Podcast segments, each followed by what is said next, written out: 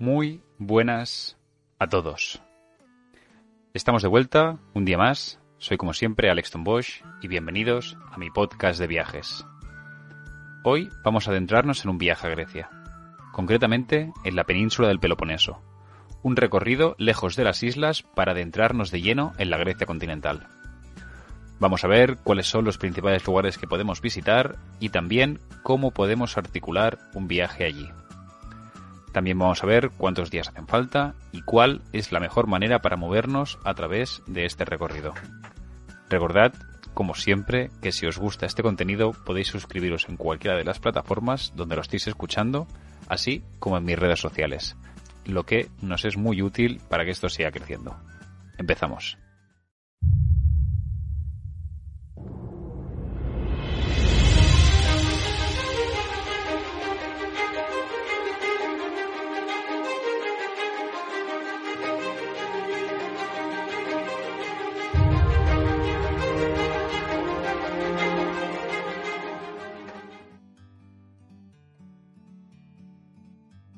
Mucha gente piensa que un viaje a Grecia se basa en visitar Atenas y pasar el resto de los días en alguna de sus islas.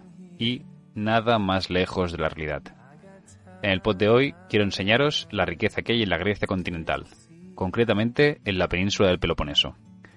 Aquí, además, vamos a encontrar todo aquello que buscan los viajeros en un viaje a Grecia. Playas, patrimonio y, por supuesto, buena gastronomía.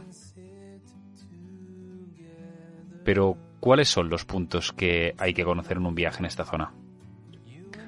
Antes de empezar, veréis que el programa de hoy va a estar dividido en dos tipos de lugares muy diferenciados. Los que están relacionados con la playa y la costa y los recintos arqueológicos. Para mí, lo ideal es combinar ambos, para poder llevarnos una idea general de esta parte de Grecia y, por supuesto, de su historia. El orden que voy a utilizar hoy es el mismo que aplicaría un viaje, así que podéis usarlo también como una guía. En este caso, el punto de partida es comprensible que sea Atenas, desde donde nos dirigiremos hacia nuestra primera parada. Aproximadamente a una hora y media de carretera desde Atenas encontramos el Canal de Corinto. Se trata de un canal artificial que cruza desde el Golfo de Corinto hasta el Mar Egeo. El canal atraviesa lo que se conoce como el Istmo de Corinto, la franja de tierra que une la Grecia continental con la península del Peloponeso. Primero de todo, y para que quede claro desde el principio, este es un canal moderno. Su construcción finalizó en 1893, fruto de un proyecto que se había iniciado tras la independencia griega del Imperio Otomano. Sin embargo, las primeras referencias a esta posible obra las encontramos mucho antes, desde el siglo VII a.C primero Periandro de Corinto y más tarde el romano Julio César e incluso el mismo Nerón intentaron o empezaron la construcción del canal, pero todos ellos tuvieron que desistir, debido al coste y a las imposibilidades técnicas de la época. Hemos de entender que se trata de un canal que conecta los puertos del mar Egeo, como el Pireo de Atenas, con los muchos pueblos del interior del Golfo. Es por ello que tiene una importancia comercial mayúscula, pues ahorra mucho tiempo a las naves que transitan por él. La parada aquí tiene poco más que ofrecer que las vistas que hay hacia el canal, y es más que suficiente. Se trata de una obra de ingeniería impresionante, y las vistas de las dos bandas conectadas por el mar son espectaculares. Además, si tenéis la suerte que está atravesando algún bar de cierta magnitud, el espectáculo mejora aún más. Pero si seguimos hablando de Corinto, y si lo que nos interesa son los restos arqueológicos, tenemos que hablar también de la antigua Corinto. Avanzando en nuestro viaje, existe también la posibilidad de visitar este recinto arqueológico. Sin embargo, lo que vamos a ver aquí no es la antigua capital griega, sino la romana. La antigua ciudad griega de Corinto fue arrasada por los romanos y posteriormente reconstruida. Lo que hoy podemos visitar son las ruinas de la antigua ciudad romana. Pero, si sois unos apasionados de la historia, vale la pena igualmente. Tras la visita, nuestro viaje continuará hacia el sur, pero antes de llegar a nuestra primera parada, hay otro lugar del que os quería hablar, la antigua ciudad de Micenas. Si pensamos en la Grecia antigua, lo que normalmente tenemos en mente es la llamada Grecia clásica, el periodo de esplendor de polis como Atenas o Esparta. También fue esta la época de las grandes construcciones, como el mismo Partenón de Atenas. Podríamos avanzar más y llegar a la época helenística, el cenit del dominio griego en Oriente, tras las conquistas de Alejandro y la división de su reino. Sin embargo, hay más, mucho más. Para que os hagáis una idea, estos dos periodos que os acabo de mencionar abarcan entre el 500 y el 150 a.C., aproximadamente, hasta la llegada y colonización de los romanos. Pero ¿qué había antes de todo esto? Pues bien, es esto lo que vamos a poder conocer, al menos en parte, en este yacimiento. Se trata de Micenas, el epicentro de la civilización micénica, considerada la primera civilización avanzada de la Grecia continental. Se calcula que, aproximadamente, habitaron estas tierras entre el 1700 y el 1100 a.C. y probablemente dominaron toda esta región durante varios siglos. En la mitología, su fundación se atribuye al mismo Perseo, además de ser el hogar de Agamenón, el héroe homérico que dirigió a los aqueos en la guerra de Troya. Aunque por la época no han quedado muchos restos, hoy podemos visitar y conocer los restos de esta impresionante ciudad, para mí uno de los yacimientos más especiales de Grecia, no solo por su antigüedad, sino porque puede apreciarse perfectamente la estructura de sus murallas y las diferentes construcciones, un paseo en el tiempo hacia épocas remotas. Tanto en el yacimiento como en el pequeño museo que hay, podréis aprender más sobre esta gran civilización, cuya destrucción sigue siendo un misterio para los historiadores. Un consejo, el yacimiento, por su misma condición, está totalmente descubierto, y solo hay una pequeña zona de pinos al principio, así que si vais en verano no olvidéis ir cargados de agua. Micenas podría ser nuestra última parada en nuestro viaje hacia nuestro primer destino, Nafplio. Lo cierto es que Nafplio me enamoró, Siendo sincero, no fue por sus playas, ni tampoco por tener una arquitectura increíble. Para mí, su encanto radica en su sencillez y en su buena comida. Se trata de un lugar increíble, para empezar a disfrutar de la tranquilidad que no siempre encontramos en Atenas, y donde también empezar a disfrutar del mar y las playas, por supuesto. Nafplio, o Nauplia, como también se conoce, tiene además varios puntos que visitar que la hacen muy interesante. Una de las cosas que más me llamó la atención es el fuerte que hay en lo alto de la colina que la vigila. Se trata de la fortaleza Paramidi, construida por los venecianos durante su ocupación, y desde donde obtendremos unas vistas brutales. Aún así, para mí, la mejor parte sigue siendo su centro histórico y sus restaurantes. Pasear por el centro de Nauplio es una auténtica maravilla. Está lleno de casitas bajitas, de colores y decoradas con flores, y se trata de un lugar tranquilo y muy pintoresco. Además, es un sitio ideal donde poder disfrutar de la gastronomía griega, para todos los bolsillos, y con una calidad mayúscula, sobre todo en cuanto al pescado.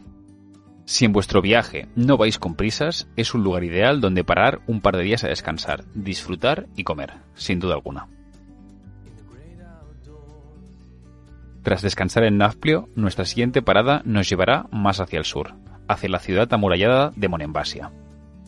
La ciudad se encuentra en una isla, unida al continente por una pequeña carretera. Su fundación se debió principalmente a esta ubicación, ya que le daba una defensa excelente contra los invasores. La fortificación fue obra del Imperio bizantino, y hasta la independencia de griega del Imperio otomano fue cambiando de manos, dependiendo del invasor del momento. Hoy en día se ha convertido en un referente para los viajeros que se adentran en el Peloponeso. Se trata de un lugar realmente pintoresco, tanto por sus murallas como por su ubicación y patrimonio. Además, el hecho de que sea peatonal hace que recorrerla a pie sea una auténtica gozada. Un lugar ideal para recorrer y que todos sus secretos se nos vayan descubriendo poco a poco. Desde Monembasia, nuestro viaje por el sur acabará. Dejaremos las costas del Egeo para dirigirnos ahora hacia el interior, hacia Olimpia. Olimpia es un lugar especial.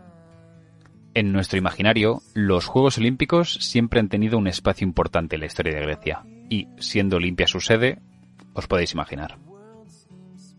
Esta región estuvo habitada desde al menos el 4000 a.C., aunque será en la época micénica, sobre los siglos XI y X a.C., cuando se empezó a formar la estructura que hoy forma el yacimiento.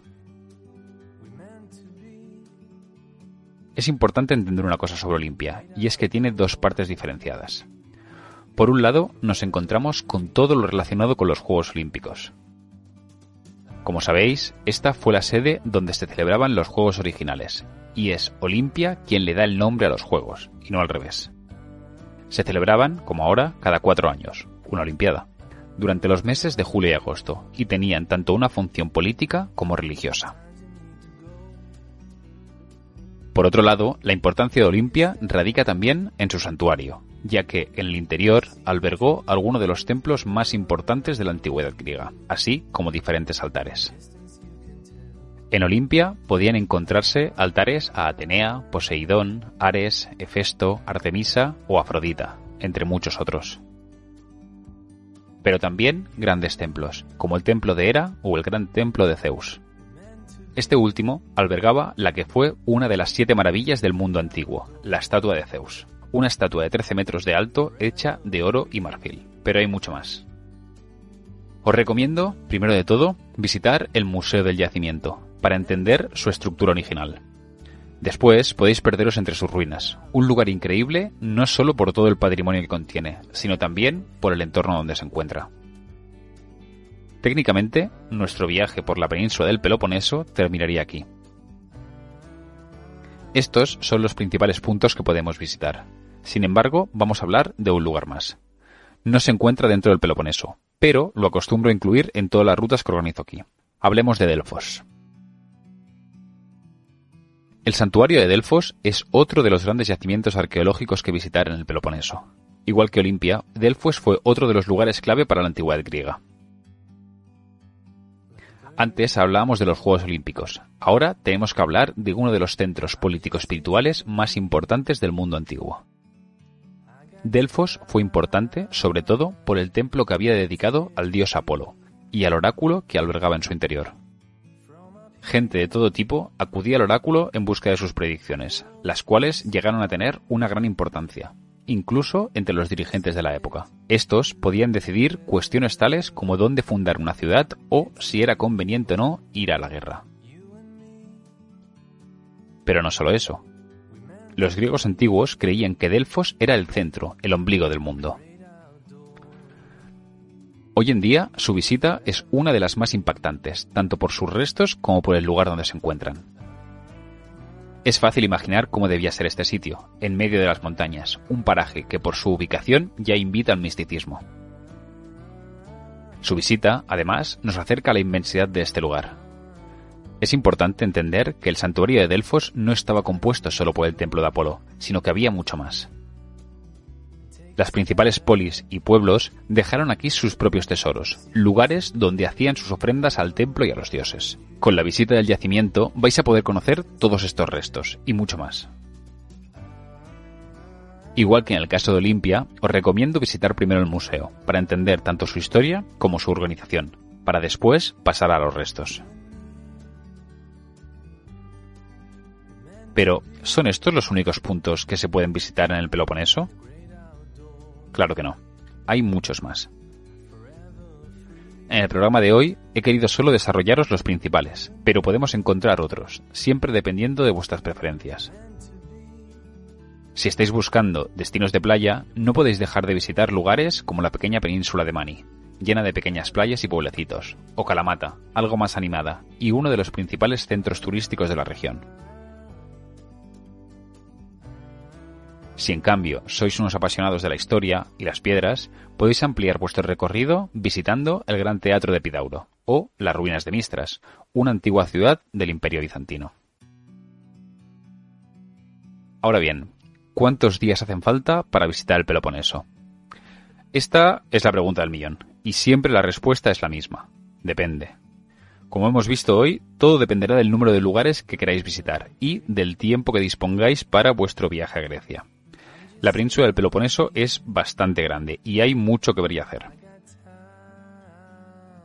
Para que tengáis una referencia, yo recomiendo un mínimo de 6 días y pondría un máximo de entre 8 y 10 días. Con 6 días vais a poder visitar los principales yacimientos y además disfrutar de un par de días en la playa.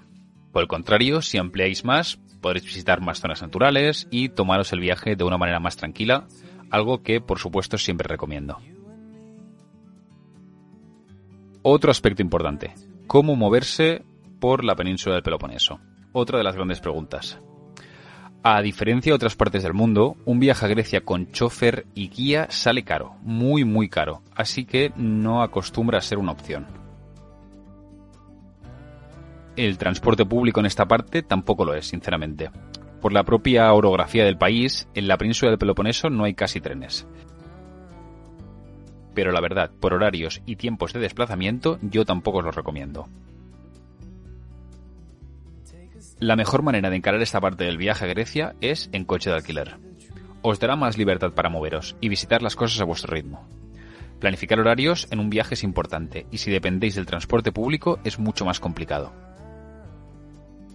No es caro alquilar un coche desde Atenas y siempre es la opción que organizo en los viajes a Grecia y la que más recomiendo.